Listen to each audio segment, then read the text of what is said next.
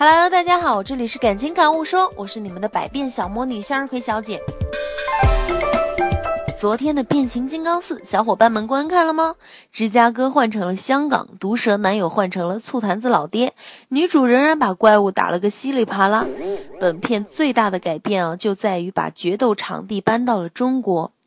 由迈克尔·贝执导的好莱坞大片《变形金刚四：绝迹重生》二十七日正式上映。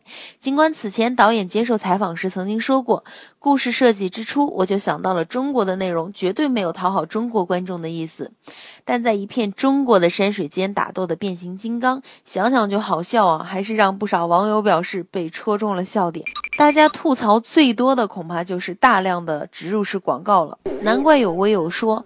我才不会说牛奶出现的那一刻全场都笑了呢。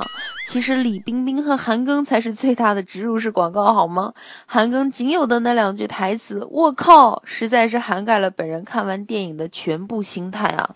也有人说，广告再多又怎样？对于男人来说。有美女、跑车、炮火、厮杀、破坏就够了，本就是为了刺激肾上腺素来看的，何必那么在意细节？真是没有辜负我长长的等待啊！从香港地区的贫民窟，大街上三万讨价还价买车，巷子里慢条斯理的中国大妈，电梯里身手不凡的见义勇为好青年。到剑南春、红牛、怡宝、舒化奶，中国制造无处不在。这些中国元素的加入，也说明中国在逐渐走向世界啊！中国的广告都不甘示弱了，以后可以面对 GUCCI 啊、兰蔻啊、H&M 这些国际大品牌大呼：“我们也有国际奶啦，伊利舒化奶！”